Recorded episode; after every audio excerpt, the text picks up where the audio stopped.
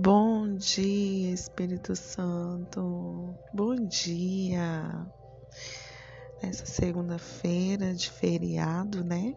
Carnaval, bom feriado para você. Que você é, aproveite esse dia da melhor forma possível, né? A presença do Senhor, com bastante alegria, porque é um tempo de pelo menos para quem trabalha muito, é um tempo de descanso, né? Que você possa renovar suas energias nesse tempo. Deus possa te abençoar. Amém? Então, essa semana, né? A gente vai falar um pouquinho sobre a vida de Elias, um homem que viveu muitas coisas incríveis no Senhor, mas Devido às circunstâncias, ele se escondeu numa caverna e a gente vai retratar algumas coisas aqui. Eu vou ler alguns versículos que diz assim: é, Ali entrou numa caverna e passou a noite. Então Elias ouviu a voz do Senhor que lhe questionou nesses termos: Que fazes aqui, Elias? Ao que ele respondeu: Sinto minhas entranhas serem consumidas por causa do ardente zelo que tenho por Deus, o Senhor dos Exércitos. Porquanto os israelitas abandonaram a tua aliança, destruíram os teus altares e mataram os teus profetas ao fio da espada, e fiquei solitário. Restou somente eu. E agora procuram também tirar a minha vida. Elias havia acabado de extirpar de Israel a trágica influência idólatra dos 450 profetas de Baal. Também pela oração da fé trouxe chuva sobre a terra, o qual, pelo espaço de três anos e meio, sofreu uma seca sem precedentes. O vigor de Elias é fantasticamente demonstrado pelo fato de ele ter corrido à frente do carro de Acabe cerca de 25 quilômetros. Ao chegar em Jezreel, Elias soube que Jezabel tensionava matá-lo. Esta ameaça desencadeou no profeta uma sequência inevitável de atitudes depressivas.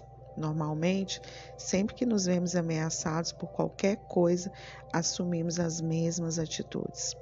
A ameaça pode ser a possibilidade de falência, o término de um relacionamento, perda de emprego, a intriga de um vizinho, uma traição, uma enfermidade. É incrível como um homem como Elias, que teve tantas experiências, viesse a intimidar por algo tão pequeno. Mas Elias, ele era humano, né? Ele não era um super-herói, que por causa disso ele foi se esconder numa caverna. Não. Elias também sofria as mesmas coisas que nós sofremos. E aqui, ó, quero continuar o texto. É, 19 e 11. Aí ele falou, né? Porque ele estava solitário, todo mundo tinha né, abandonado ele, tudo. Aí Deus disse para ele: sai desse lugar e vai ficar diante de mim no altar do monte.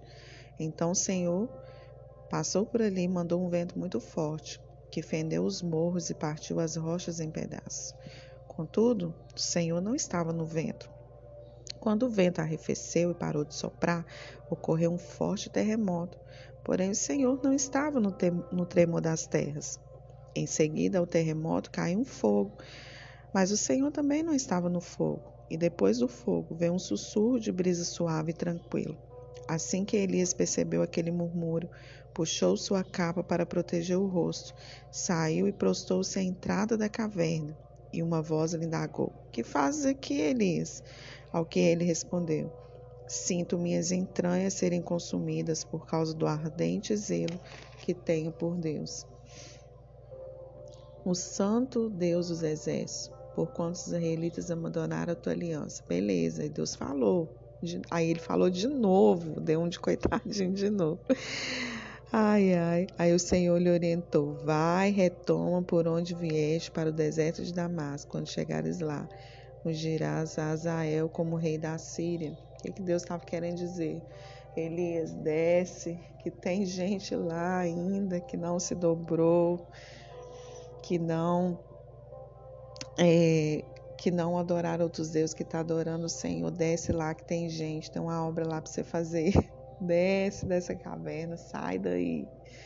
Mas muitas das vezes, queridos e queridas, nos encontramos em momentos tão difíceis da nossa vida, como nosso amigo Elias, que a gente não consegue, né? Damos um de coitadinho mesmo, queremos ficar naquele lugar solitário, naquele lugar onde nós vamos estar sozinhos, né? Porque a solitude, ela é um lugar em que a gente é, quer estar somente com a nossa companhia, né?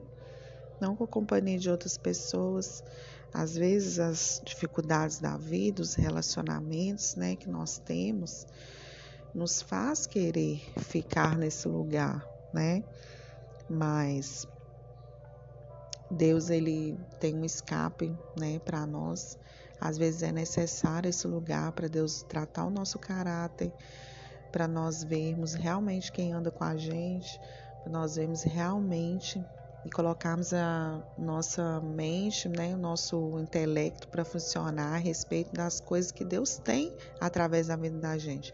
Porque a gente ficamos tão, a gente fica tão preso com querendo fazer coisas com outras pessoas, achando que Deus tem algo com, com a gente e com outras pessoas, sendo que o chamado que Deus tem na nossa vida ele é individual.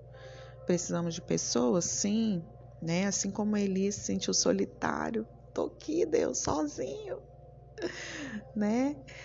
Todos eles, né, foram mortos e eu fiquei. E ainda tem gente lá embaixo querendo me matar. Já aconteceu coisa pior né, com Elias, mas quando ele se viu ameaçado, né, pela morte, ele ele sentiu um tremor, né, que ele a, ele sentiu medo.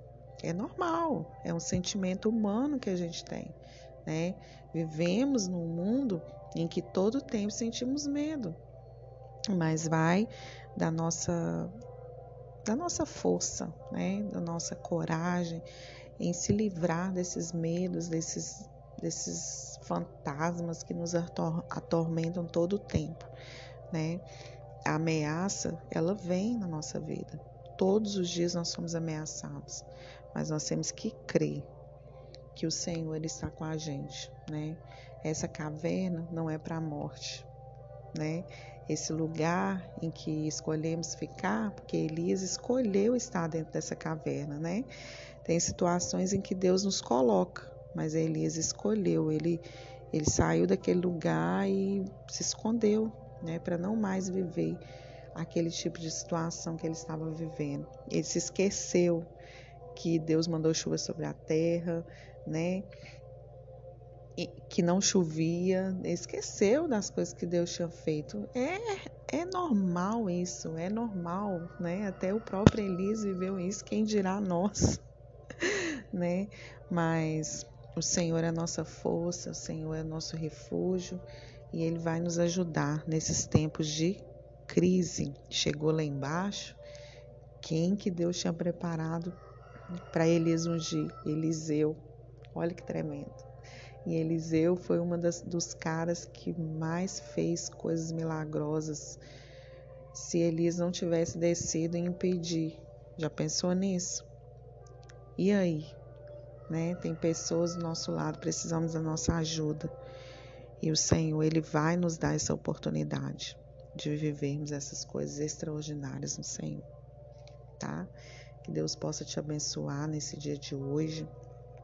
Que a graça infinita do Senhor te alcance, né? Que nós possamos nos livrar desses sentimentos ruins que nos perseguem todos os dias, né? Todos os dias nós somos ameaçados a desistir, a largar tudo, a viver uma vida vazia sem Deus, né? Mas não desista, permaneça, caminhe, ouça a voz do Senhor, né? Apareceu vários é, coisas é, para chamar a atenção de Elias, né? mas o Senhor não estava. Nenhuma daquelas coisas estrondosas que a gente pensa que Deus vai falar assim: Eis que te digo, né? Não estava no terremoto, não estava nada barulhento, mas como vem a brisa suave, o Senhor estava. Glória a Deus. E Ele vai falar comigo e com você nessa brisa suave. Amém? Tenha um dia abençoado. Que você viva coisas grandes no Senhor, tá bom? Não se esqueça de compartilhar esse áudio. Leia o livro de Marcos. Nossa, que riquezas que vamos encontrar nesse livro. Tá bom? Um grande abraço. Nos vemos amanhã, tá? Feriado, mas nós vamos nos ver, tá? Nos ouvir, né? Grande abraço.